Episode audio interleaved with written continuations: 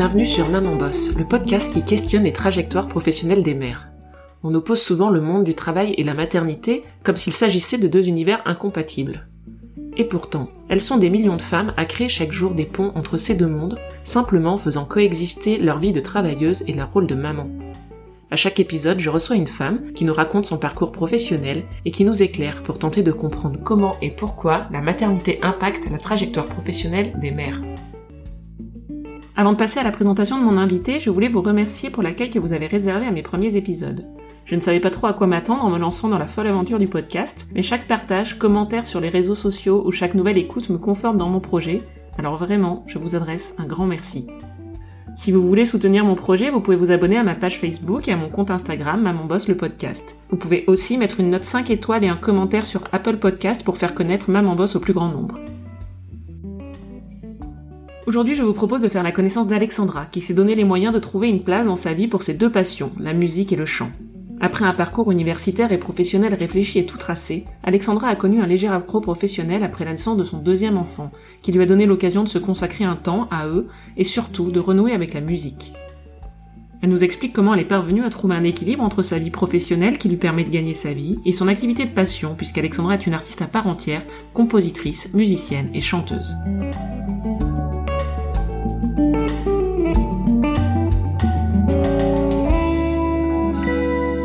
Bonjour euh, Alexandra, merci d'avoir accepté mon invitation pour euh, témoigner dans ce podcast. Et pour démarrer, est-ce que tu peux te présenter et nous dire de qui tu es la maman et dans quoi tu bosses? Alors bonjour Marie, euh, je suis donc Alexandra, j'ai 40 ans, je suis maman de deux enfants, Inès qui a 10 ans et Maëlle qui a 8 ans. je travaille actuellement en tant qu'indépendante, en chargée de communication et je suis artiste. Euh, si on reprend ton histoire au tout début, est-ce que tu peux nous dire quelles sont les études que tu as faites? Euh, Oui, alors après mon bac, j'ai euh, d'abord fait un DUT technique de commercialisation. Je savais pas trop quoi faire et ça me paraissait être une, une formation rassurante dans le sens où elle était plutôt généraliste. après ça, bah, j'ai eu envie de continuer parce que je n'étais pas très pressée de travailler, il faut l'avouer. Et je me suis orientée vers une maîtrise de sciences de gestion avec une spécialisation marketing que j'ai fait, donc ce qui m'emmenait à un bac plus 4. Euh, encore une fois, je n'étais pas hyper pressée de travailler euh, et donc j'ai fini avec un DESS en euh, gestion euh, de projets informatiques appliqués au marketing. Pourquoi tu as choisi ces études-là? Qu'est-ce qui te plaisait? Qu'est-ce qui t'intéressait dans ce domaine? Alors, tous mes choix d'études ont été faits de la manière suivante. Au départ, c'était trouver quelque chose de suffisamment généraliste parce que je ne savais vraiment pas qui allait être euh, ma passion métier, si je puis dire. Ensuite, je me suis découvert une passion euh, pour la communication, pour le marketing, euh, pour le message en fait. Travailler sur le message, le mettre en forme, le diffuser. Et euh, souhaitant trouver des secteurs qui, à l'époque, étaient porteurs, le marketing il était. Donc, je me suis un peu euh, accrochée à ça. Donc, c'était euh, un choix de raison qui m'a permis de trouver du travail très rapidement ensuite. Et donc, euh, à l'issue de tes études, comment ça s'est passé ton entrée dans le monde professionnel? Ça a été quoi ton premier job? Alors, euh, à la fin de mes études, je finissais un, un, stage dans une agence professionnelle de France Télécom et j'ai trouvé tout de suite dans un grand groupe euh, bancaire un travail de chef de projet web. Et pendant deux ans et demi, trois ans, je me suis occupée de la création, de la bascule, du regroupement des sites web euh, du groupe. Donc ça a été euh, un travail que j'ai trouvé quasiment aussitôt à la fin de mes études, euh, qui a été passionnant. À l'époque, j'étais très contente puisque j'étais pile poil à l'endroit où où je devais être, dans la maîtrise parfaite de mes compétences. Donc et je travaillais avec la France, avec l'Italie, avec le Japon, avec l'Espagne. C'était c'est très agréable. Tu es resté sur ce poste pendant deux ans et demi c'est ça. Et ensuite, tu as, euh, tu as changé d'entreprise, changé de poste. Qu'est-ce qui s'est passé dans ton parcours? Suite à mon mariage, euh, j'ai changé d'entité. Donc, au sein du même groupe, j'ai trouvé une entité plus petite, plus axée internationale, et j'ai changé de fonction. Je suis devenue chargée de communication opérationnelle pour une entité de 150 personnes réparties sur cinq bureaux euh, à travers le monde. Euh, là, ce qui était intéressant, c'était le côté international, dont je travaillais principalement en langue anglaise. J'ai pu aussi faire de l'événementiel. Enfin, vraiment, j'ai développé mes compétences en com pendant deux ans et demi. Donc, c'était assez chouette. Et j'aimais beaucoup ce travail. Et à quel moment est arrivé ton premier enfant alors dans, dans ce parcours? Je me suis mariée fin 2007 euh, et j'ai accouché début 2010 de ma fille, donc euh, d'Inès. Euh, à ce moment-là, forcément, euh, ça faisait donc euh, quelque chose comme deux ans et quelques que j'étais sur un job et j'ai personnellement des cycles de deux ans dans, dans mes choix de vie, donc je commençais à faire le tour de ce de cet emploi que je trouvais fascinant au demeurant. Le fait d'avoir d'être tombée enceinte euh, m'a permis de partir en congé euh, maternité. Travaillant dans une filiale bancaire, euh, c'était un, un, congé assez long puisque je pouvais partir six mois. Euh, six mois pour m'occuper de mon bébé, donc c'était c'était plutôt pas mal pour vraiment en profiter et pas laisser un, un tout petit bout en garde. Ces six mois-là ont été ont été intéressants puisque je me suis je me suis rendu compte qu'il fallait que je trouve autre chose professionnellement. Hein. L'idée c'était pas du tout d'arrêter, mais projet, c'était de me dire au bout des six mois, je, rentre dans le groupe, mais je trouve un autre job en interne. Six mois après, je remontais à la maison mère de, l'entreprise. Je retravaillais au siège et cette fois-ci en tant que chargée de communication interne. Donc c'était de la com plus institutionnelle, plus sur le message, dédié aux employés, mais à l'international, donc sur les 1500 euh, personnes euh, du monde entier. Par contre, ce retour-là, je le fais autrement, c'est-à-dire que là, j'ai l'opportunité de prendre un 4-5e à mon retour de, congé maternité, et je travaille du lundi au jeudi, vraiment euh, beaucoup, mais le vendredi est dédié à ma fille et, euh, et à la maison. Donc, euh, donc je trouve un rythme assez agréable comme ça, en continuant. À l'époque, j'étais quand même très attachée à mon emploi, et c'était c'était un rythme parfait pour moi et pour la famille finalement. Ce qui était bien aussi avec ce 4-5e, c'est que ça permettait à ma fille, qui était euh, toute petite, d'être à la maison le vendredi et de pas être levée à, à 7h30 du matin pour être déposée chez la, chez euh, l'assistante maternelle et être récupérée à 19h le soir par son père. Euh, ce qui nous paraissait de très grosses journées à, à David et moi, mon mari et moi. Euh, j'avais de la chance parce que mon assistante maternelle c'était ma voisine du dessous, donc euh, j'avais pas beaucoup de, de, chemin à faire pour déposer la petite. Mais pour autant, ça restait des grosses journées psychologiquement. Hein. Je pense que ma fille n'a jamais été euh, troublée de quoi que ce soit, mais je me disais, je laisse mon bébé, euh, certes un grand bébé de 6 mois, mais de 7h30 à 19h le soir, ça fait des sacrées journées. Effectivement, ça faisait des grosses journées, mais avec euh, ce temps partiel et puis cette organisation, finalement, cette première grossesse et ce premier retour de congé maternité, j'ai le sentiment que tu l'as plutôt bien vécu et que ta reprise, donc en plus tu as eu l'occasion de changer de poste, c'est quelque chose qui s'est bien passé dans lequel tu étais à l'aise. Tout à fait, c'était un véritable alignement de planète. Euh, j'étais le fait d'avoir eu la chance d'avoir un congé maternité de six mois, ça m'a permis de retourner au travail avec envie et pas avec le nœud, le nœud au ventre que décrivent certaines mamans qui laissent leur enfant de deux, de deux mois et demi euh, à, en crèche ou, ou à quelqu'un d'autre euh, en garde pour aller travailler. Moi, j'avais passé six mois en tête à tête avec un bébé j'avais envie de, de, revoir des collègues, d'avoir une vie, de m'habiller, de me coiffer, enfin, de retrouver une vie. Donc ça, c'était euh, parfait pour moi. Je changeais d'emploi, donc il y avait des nouveaux challenges, j'en étais ravie. J'avais ce temps partiel qui me permettait de me donner à fond en début de semaine et puis après en fin de semaine d'être complètement cool avec un, rythme plus euh, doux avec euh, mon bébé et mon mari. C'était parfait. Lui, en plus, au moment de ma reprise, avait monté sa boîte, il travaillait de la maison, donc on avait vraiment un rythme qui était qui était parfait en fait tout était euh, très agréable. Du coup, cette première grossesse m'a juste euh, plu, m'a pas trop chamboulé. Euh, j'ai trouvé les solutions qui permettaient d'avoir un rythme qui ne m'a pas forcément donné envie de, de changer de vie ou qui m'a pas choqué ou qui rien du tout. Là, j'étais vraiment très très bien. D'accord. Donc, étais dans une continuité, c'était assez fluide. Exactement. À quel moment est arrivée l'idée ou à quel moment est arrivé ton deuxième enfant? Alors, euh, il était question, comme euh, j'imagine beaucoup de gens, de faire le deuxième de manière à ce que je le mette en garde au moment où la grande rentre en maternelle. Tout était très mathématique, très géré. Euh. C'est ma façon de, à l'époque en tout cas, de, de, régler ma vie. Il fallait que ça se passe comme ça. Et ça ne s'est évidemment pas passé comme ça. Donc j'ai accouché, je disais, en janvier 2010 accouché du deuxième en avril 2012. Donc autant dire que je suis tombée enceinte très très rapidement après, une petite année et demie après la première, euh, c'était pas du tout prévu comme ça. Ça arrivait trop tôt par rapport à mon job, mais comme de toute façon j'avais prévu d'en faire deux, eh ben il a décidé d'arriver plus tôt, il arrivait plus tôt. Donc, il n'y avait pas de souci à cet endroit. Euh, j'ai continué à travailler. C'était plutôt une bonne nouvelle, une surprise, mais une bonne surprise.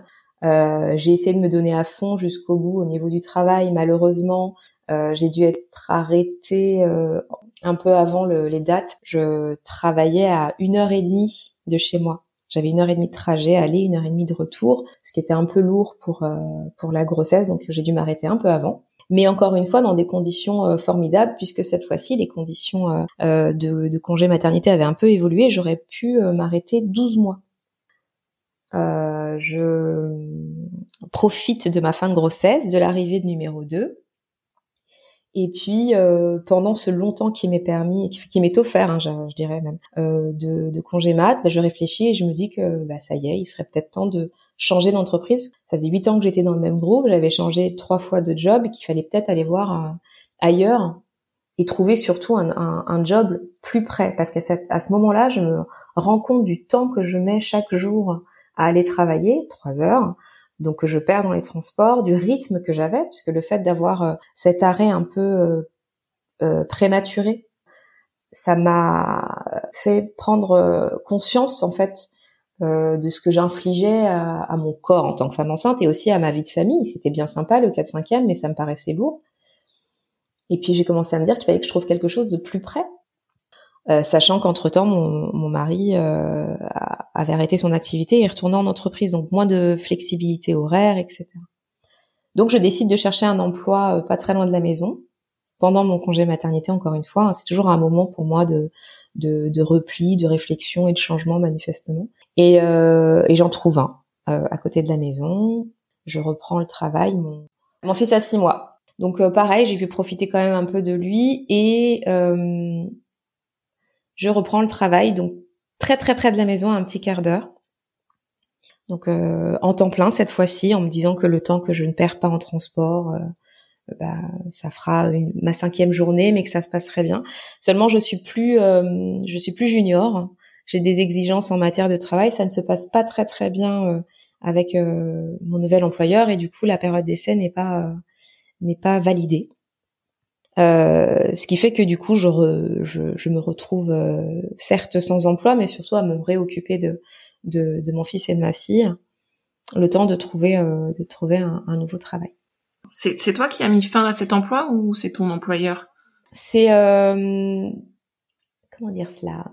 On va dire que c'est mon employeur, mais euh, c'était nécessaire. C'est-à-dire qu'on ne s'entendait pas tout simplement. Et euh, la fin de la période d'essai arrivant, il fallait impérativement y mettre terme. Où on était parti sur une sur un sur un sur quelque chose d'assez douloureux, je pense. D'accord. Et donc, donc toi, c'est quelque chose. Le fait que ça s'arrête, c'est quelque chose qui te convenait de toute façon? C'est quelque chose qui me qui me c'est pas ça ne me convient pas au départ parce que financièrement faut trouver vite une solution c'était très ambivalent. C'est-à-dire qu'en gros c'était euh, mince j'ai j'ai la période d'essai ne s'est pas validée donc c'est un échec. Mais en même temps un gros soulagement euh, dans mon fort intérieur. Pas assumé. Donc au début tu le vis euh, tu le vis pas très bien? Alors je le vis comme un choc parce que parce que j'avais un, un emploi pérenne et que là je me retrouve sans emploi. On est en 2012 post euh, euh, crise financière, etc. Donc avec euh, un marché du travail assez moribond. Et puis d'un autre côté, mon mari me, me dit mais tu n'aimais pas cet emploi. Donc pourquoi tu, tu, tu, le vis si mal quoi? Assume le fait, trouve trouve un autre job qui te plaira sans doute mieux. Et c'est ce que je cherche à faire. Donc là, oui, effectivement, tu repars sur une nouvelle recherche d'emploi. Je pars sur une nouvelle recherche d'emploi avec toujours cette volonté de travailler pas très loin de la maison pour euh, gagner en qualité de vie. Ce qui euh, du coup est un peu compliqué. J'habite j'habite euh, dans l'est parisien. Le travail c'est plutôt dans l'ouest. Donc les jobs que je vais trouver dans ma dans ma dans ma zone géographique, il y en a pas beaucoup. Dans mon secteur, encore moins, parce qu'on sait que la com est, est, un secteur qui va de moins en moins recruter à l'époque. Et puis je suis très exigeante. Euh, sur les conditions, sur l'intérêt du job et sur sa, je disais, sur la proximité géographique. Donc ça devient assez compliqué en, regardant les annonces. Je suis jamais, jamais contente. Il y a très peu de choses qui m'intéressent et je me rends compte qu'il y a quelque chose en fait, parce que soit tu as envie de travailler, soit tu, cherches le, mouton à cinq pattes et il faut t'interroger quoi. Est-ce que est-ce qu'il existe et pourquoi tu es à ce point euh, à ce point exigeante? Et je me rends compte en fait que bah, finalement j'ai pas vraiment envie de retourner travailler. J'ai j'ai envie de m'occuper de moi, de me retrouver et de m'occuper de mes enfants. Et c'est du coup ce que je vais faire. Donc je vais arrêter de, de chercher du travail et à ce moment-là, je vais euh, être euh, euh, mère au foyer, comme on dit. Euh, j'ai jamais accepté, c'est rigolo cette cette appellation d'ailleurs, mais j'étais à la maison je m'occupais des enfants entre autres et je m'occupais aussi beaucoup de moi en fait. C'est une période qui a été qui a été formidable parce que ça permettait à mon mari, bon, lui de son côté de faire les horaires qu'il avait à faire, ça me permettait d'être présente pour les enfants là où à l'époque où j'avais eu ma fille, euh, je la déposais à 7h30 puis je rentrais à 20h le soir juste pour l'embrasser euh, quand elle dormait. Là, j'étais là tous les matins, tous les soirs, tout le temps en fait. C'était plutôt euh, plutôt agréable pour elle et puis pour moi aussi, j'avais l'impression de rien rater. Et à côté de ça, ça m'a permis de me découvrir, de redresser de la place à des choses que j'avais complètement abandonnées dans ma vie, à savoir la musique.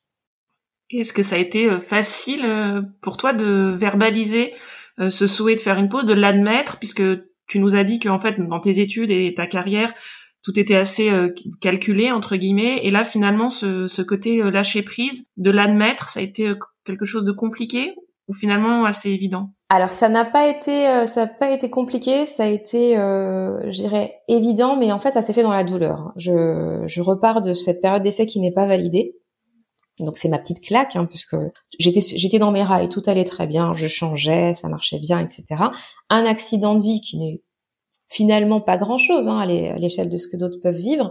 Euh, bah, je, me je me retrouve sans job à chercher du boulot et euh, du coup je perds mon étiquette. À un moment je deviens femme au foyer. Euh, cette étiquette-là, je l'ai jamais voulu, euh, je la j'aime pas en plus euh, cette façon de nommer la chose, mais peu importe. Et je me retrouve sans, sans étiquette. D'abord demandeur d'emploi, et ensuite femme au foyer. Et donc je bade un peu. Ça se passe pas mal, mais je me plains un peu. On va dire ça comme ça.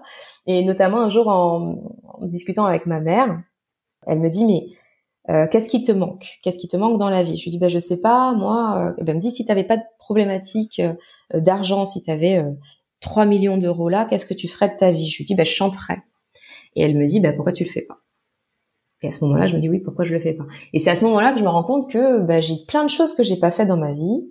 Euh, j'ai arrêté de danser, j'ai arrêté de chanter. Il serait peut-être temps de le faire parce que j'ai du temps maintenant. J'ai mes enfants, mais quand ils sont euh, pas à la maison, j'ai du temps pour moi.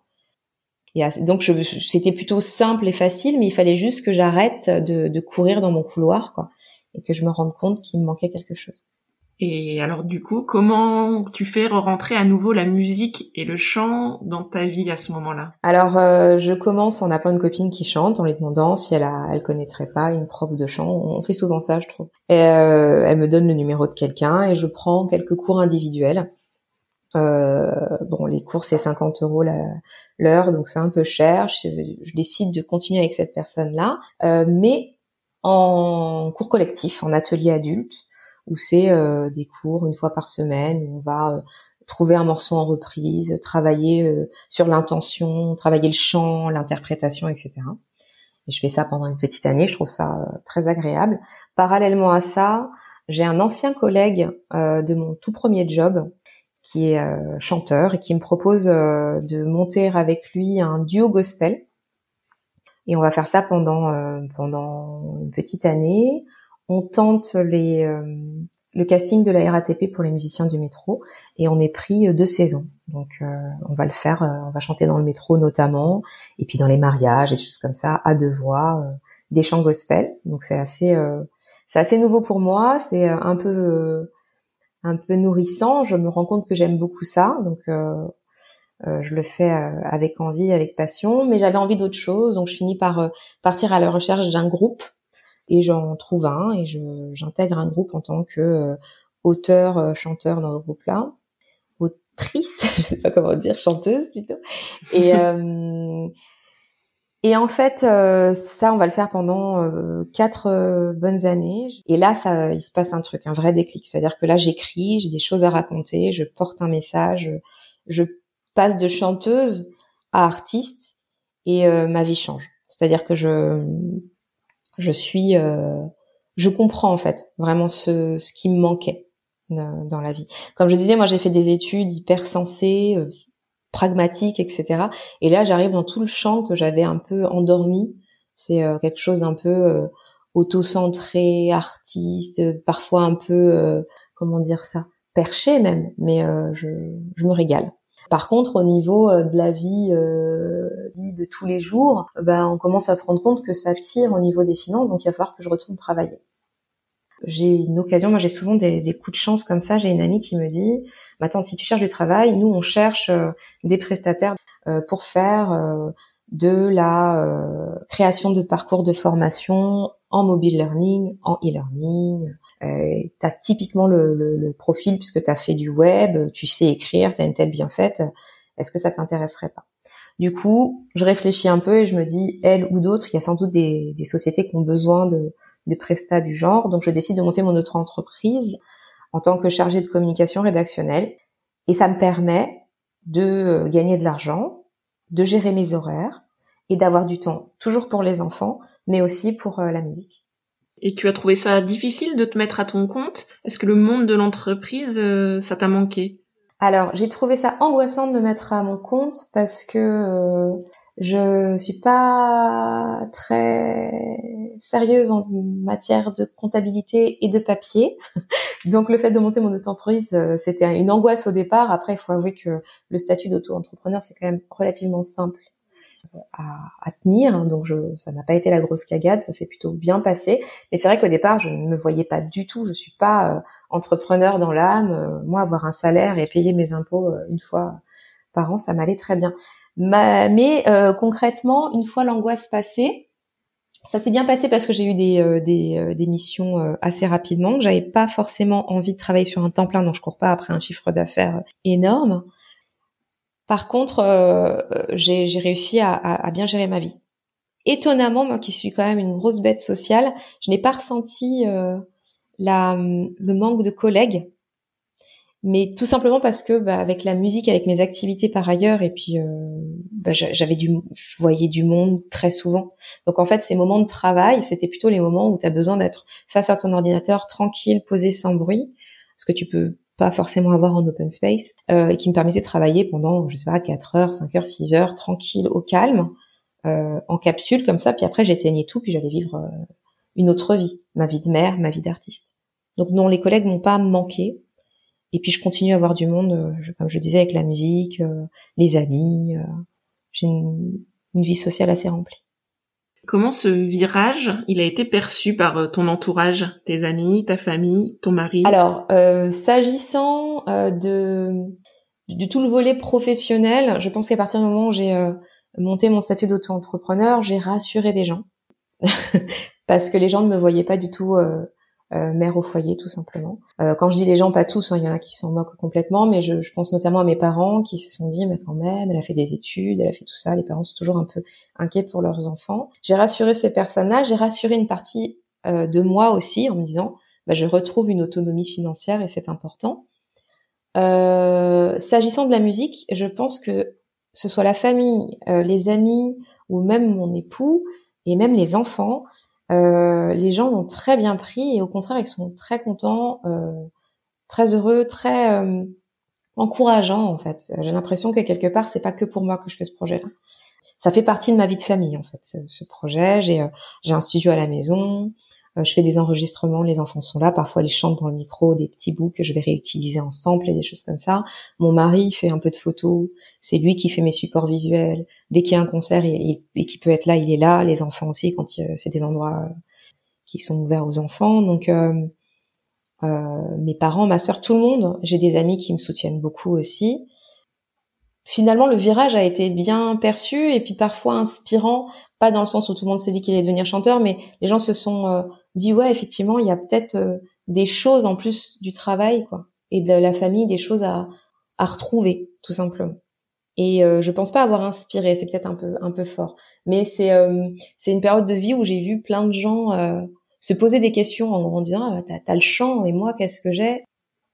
C'est euh, intéressant euh, de se dire que peut-être euh, autour de toi ça, ça cette envie de, de finalement de laisser de la place pour une passion dans sa vie. Et aujourd'hui, du coup, quelle quelle place a la musique dans ta vie? Comment est-ce que tu t'organises entre ton entreprise, tes enfants? Est-ce que Tu as par exemple repris des cours ou est-ce que tu es autodidacte sur la musique? Comment comment ça s'est passé?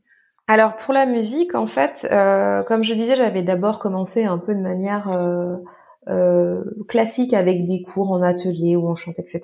Bon, ça je l'ai fait qu'une année.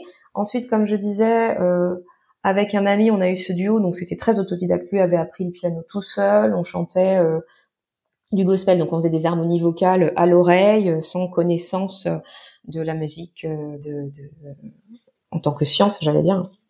Mais arrive un moment où je me pose des questions sur mes compétences. Je compose finalement, puisqu'en écrivant des morceaux et en faisant des mélodies, je compose, mais j'en ai pas conscience. Je ne sais pas ce qu'est un accord, je ne sais pas euh, construire une mélodie autrement que euh, qu'avec euh, la bouche. Et donc je cherche, je pars à la recherche d'une formation pour me donner pour me donner le, la théorie et un peu de, de, de fondation, j'allais dire. Et je trouve au Studio des Variétés à Paris une formation de deux ans, un cursus de deux ans diplômant, qui permet de passer un diplôme qui s'appelle le MIMA, une formation en musique actuelle. Et je commence ma première année en à mi-temps, c'est-à-dire que j'ai cours les lundis, mardis et mercredis matin. Euh, il me reste le mercredi après-midi, le jeudi et le vendredi pour travailler et m'occuper des enfants. Alors c'est très dense, c'est très très dense. Euh, je ne le ferai qu'une année d'ailleurs parce que c'est très compliqué de, de faire euh, des études en musique, de d'avoir son auto-entreprise, de s'occuper des enfants et d'avoir de projets musicaux euh, à côté. Donc je le ferai qu'une année parce qu'en plus euh, c'est pas exactement ce que je cherchais. J'avais pas besoin de formation diplômante. Moi j'avais juste besoin de, formation sporadique sur des sujets bien précis. Donc c'est une année qui va être assez dense, mais par contre qui va être riche en rencontres humaines. Je, je vais rencontrer des gens avec lesquels je collabore aujourd'hui. Euh. Mais ça m'aura en tout cas appris les bases euh, euh, du solfège. Et maintenant je sais ce qu'est un accord. Je sais poser des accords sur un piano. Je me rends compte je compose et je peux transcrire cette composition. Euh, suite à cela, donc j'arrête au bout d'un an ma formation euh, suite des variétés parce que j'ai pas assez de temps et que finalement je travaille, euh, je suis censée travailler un mi-temps avec mon auto-entreprise. Maintenant, ce n'est pas un mi-temps tout le temps. C'est euh, je travaille beaucoup à un moment et puis plus du tout pendant des périodes puisque c'est au gré des, euh, des missions que j'arrive à avoir. Donc c'est très difficile de dire je ne travaille que les lundis, mardis ou les jeudis, vendredis. Euh, donc la formation n'était pas compatible. Par contre, aujourd'hui, euh, ce qui fonctionne très bien, c'est que je me bloque un jour dans la semaine pour euh, mon projet musical personnel, une journée qui me permet d'aller au studio, qui me permet d'aller d'aller voir des contacts et de pouvoir travailler comme ça. Tout le reste du temps est très flexible, me permet de répondre à mes besoins professionnels et pour ma vie familiale. Et une fois que j'ai couché les enfants, donc à partir de 20h30, je peux soit partir en répétition euh, quand c'est euh, mon projet avec un groupe, soit partir en formation à Ableton. Ableton, c'est un logiciel de musique assistée par ordinateur. Donc je vais les mardis soirs en formation à Ableton, le mercredi de temps en temps dans des masterclass. Donc tout ça, ça se passe le soir. Voilà comment je partage mon temps. Donc un jour par semaine pour le studio, les soirées pour la formation et tout le reste c'est pour le travail et la famille. Donc aujourd'hui, tu as trouvé cet équilibre et cette flexibilité en t'organisant comme ça, en découpant un peu ta semaine et en laissant des jours, euh, des zones que tu adaptes euh, en fait en fonction des priorités, des commandes que tu peux avoir en tant qu'entrepreneur ou en fonction de l'actualité de tes enfants. C'est ça, exactement. C'est euh, j'ai essayé très très fort de, de forcer un planning. les matins je travaille ou le début de semaine je travaille, c'est impossible par rapport à la réalité de mon emploi. Et même par rapport à la musique, enfin les gens peuvent euh, un jour être indisponibles ou n'être disponibles que le jeudi alors que tu avais prévu de faire autre chose. Du coup, euh, les tranches horaires un peu bloquées, c'est beaucoup plus simple finalement. Et aujourd'hui, du coup, d'un point de vue euh, musique en tant qu'artiste, quels sont tes projets? Est-ce que tu dégages des revenus de la musique ou pas? Est-ce que c'est un objectif à terme ou pas du tout? Quel est, quel est ton rapport à la musique? Alors, mon rapport à la musique, il est d'abord j'allais dire très personnel. Ça me nourrit, ça me nourrit euh, la tête, ça me nourrit, euh, ça me remplit. Donc ça, c'est un truc qui m'apporte beaucoup et qui m'apporte de l'équilibre dans ma vie. Et c'est le premier objectif. C'est pour ça que je le fais. Dire que j'ai pas d'ambition, ce serait mentir. Euh, par contre, mon ambition première, c'est d'être à l'équilibre, c'est-à-dire de, que ça me coûte pas d'argent. Et c'est ce que j'ai réussi à faire à l'époque où j'étais avec un groupe et que je remets en place avec mon projet personnel. Donc j'ai eu quelques investissements matériels mais ce que j'essaye de faire, c'est de générer des revenus avec les scènes qui me permettront de rentrer dans mes frais Ce que j'aimerais moi beaucoup, c'est euh, produire un album, le distribuer. Si ça engrange des revenus, tant mieux. Mais euh, bon, il y a beaucoup d'appelés et peu d'élus, donc euh, je, n'attends pas grand-chose, si ce n'est de faire un produit professionnel, fini et disponible euh, à tous. Maintenant, j'ai une vie de famille qui reste encore importante. Mes enfants ont 8 et 10 ans. Ils sont pas tout petits, mais ça reste encore des enfants. J'ai des choses à dire avec eux. je, prépare, je prépare tout ça. Peut-être qu'un jour, pourquoi pas, je partirai en tournée. Mais c'est pas pressé aujourd'hui parce que pour l'instant, ce qui m'intéresse, c'est de créer le produit, donc le, le disque, le distribuer, de faire des scènes régulière comme je le fais actuellement, tous les mois, deux fois par mois ou des choses comme ça, de grandir gentiment et puis à terme, une fois que les enfants sont plus grands, si moi mon projet euh, se bonifie, euh, je pourrais partir euh, vers d'autres contrées et puis surtout vers des objectifs plus ambitieux. Mais pour l'instant, c'est le produit qui m'intéresse, la qualité du produit. Une dernière question peut-être. Aujourd'hui, toi, quel regard tu portes sur ton parcours professionnel et sur cette évolution vers une vie plus artistique qui est finalement un peu éloigné peut-être des, études que tu as faites au départ et, de la voie dans laquelle tu t'étais engagée eh bien, c'est exactement ça. C'est, je, me rends compte euh, que j'ai un beaucoup de chance et deux que ça valait vraiment pas le coup de s'obstiner. Je m'explique. Euh, lorsque j'étais au lycée, euh, je voulais faire une euh, des études littéraires et à l'époque, on m'a dit mais ma pauvre essaye de faire S parce que S ça ouvre toutes les portes alors que L c'est une voie de garage. Donc j'ai essayé S, ça n'a pas bien marché. Du coup, je suis partie en écho parce que c'était raisonnable. J'ai fait des études raisonnables. Alors qu'à l'époque, j'aimais la danse et j'aimais le chant. Euh, j'aimais euh, les lettres, j'aimais les langues, mais j'ai fait des études de marketing, etc. parce que c'était raisonnable et que j'allais trouver un job. Finalement, je me retrouve aujourd'hui à mon compte à, à faire de la com rédactionnelle, à écrire des chansons, à composer. Je me dis que quelque part, c'était ma place depuis le début. Par contre, je suis contente d'avoir fait ce chemin-là parce que j'ai pu construire ma vie, euh, me marier, avoir des, des enfants, avoir une maison, un petit confort financier aussi. Euh, et puis j'ai eu un alignement de planètes formidable à chaque fois. J'ai eu des coups de chance, que ce soit la durée de mes congés maths, le changement de job à chaque fois que j'ai des changements dans ma vie, en me mariant, en ayant des enfants, euh, le, la possibilité de faire un 4-5e avec des, des, conditions financières assez euh, favorables, euh, jusqu'à même mon accident de vie qui finalement, est, enfin, il s'agit pas d'un handicap lourd, hein, j'ai juste perdu un job qui m'a permis de me recentrer et de trouver quelque chose. Mon ancien collègue qui m'appelle pour faire un, un duo gospel, j'ai beaucoup de chance et j'ai l'impression que tout était écrit quelque part pour m'emmener là où je suis aujourd'hui. Euh, il s'agit pas de dire que j'ai réussi ma vie, mais en tout cas j'ai trouvé ma place. Et ça c'est euh, c'est important et je crois que le chemin tout tortueux que j'ai pris était euh, celui qu'il fallait prendre finalement. Très bien, bah, écoute, je te remercie. Je sais pas si c'est qu'une question de chance. En tout cas, quand tu le racontes, euh, je suis pas sûre. Je pense que derrière il y a autre chose, mais euh, mais c'est intéressant de, de voir quel regard tu portes sur ce parcours-là. Pour finir, je te propose de délivrer un conseil, une astuce à, à, ceux et celles qui nous écoutent, une phrase que tu aurais peut-être aimé qu'on te dise à un moment de ton parcours et qui serait utile à, toutes ceux et toutes celles qui sont à la recherche de cet équilibre entre vie de famille, travail et passion.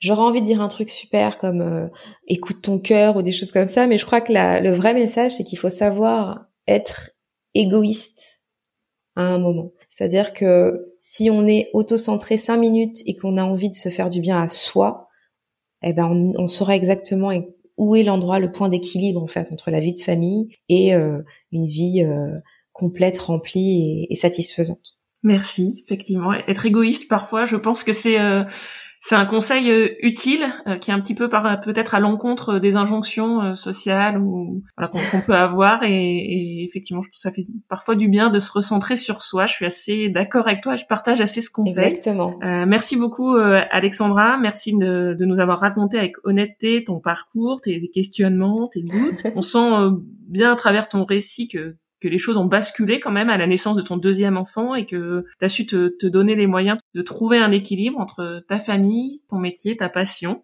Évidemment, je te souhaite plein de réussite pour tes projets, pour ton futur album et je resterai évidemment attentive à, à toute ton actualité en espérant avoir le, le plaisir de te voir euh, bientôt sur scène. Merci beaucoup Marie. À très bientôt. Encore merci à Alexandra pour avoir raconté son histoire à mon micro. On sent à travers son témoignage qu'elle semble avoir trouvé un équilibre entre son rôle de mère, son activité professionnelle et sa passion. Prendre le temps de penser à soi est effectivement une qualité que l'on oublie peut-être trop souvent de cultiver. Sujet à méditer. Pour finir, je dois vous dire qu'au-delà de la belle rencontre humaine, j'ai découvert une artiste que j'aime beaucoup et je vous laisse découvrir l'univers musical d'Aléa.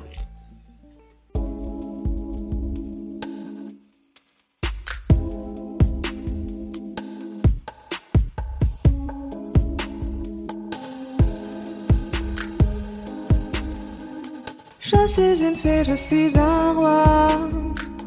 Je suis le feu, je suis le froid. Un chevalier ou bien gaillard. Je suis un peu tout à la fois.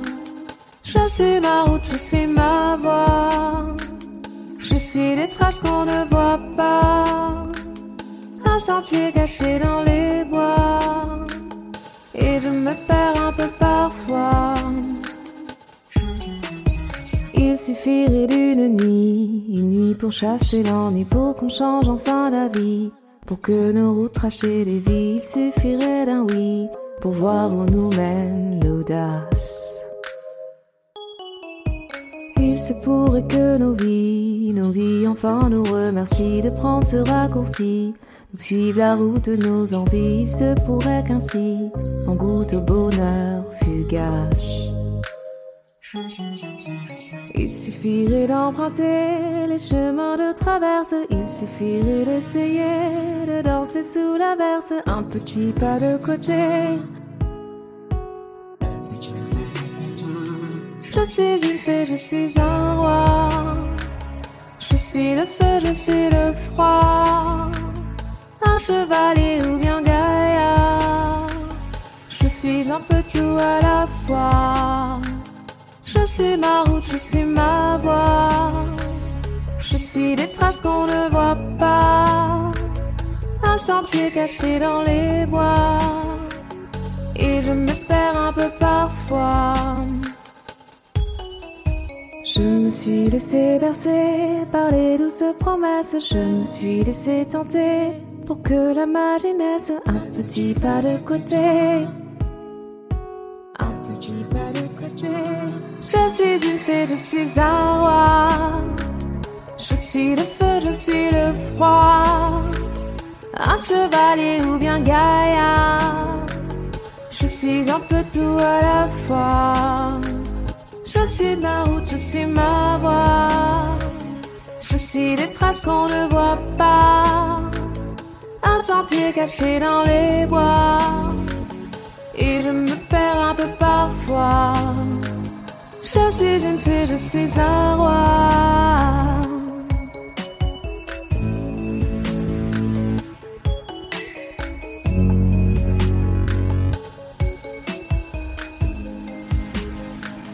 Je suis une fée, je suis un roi.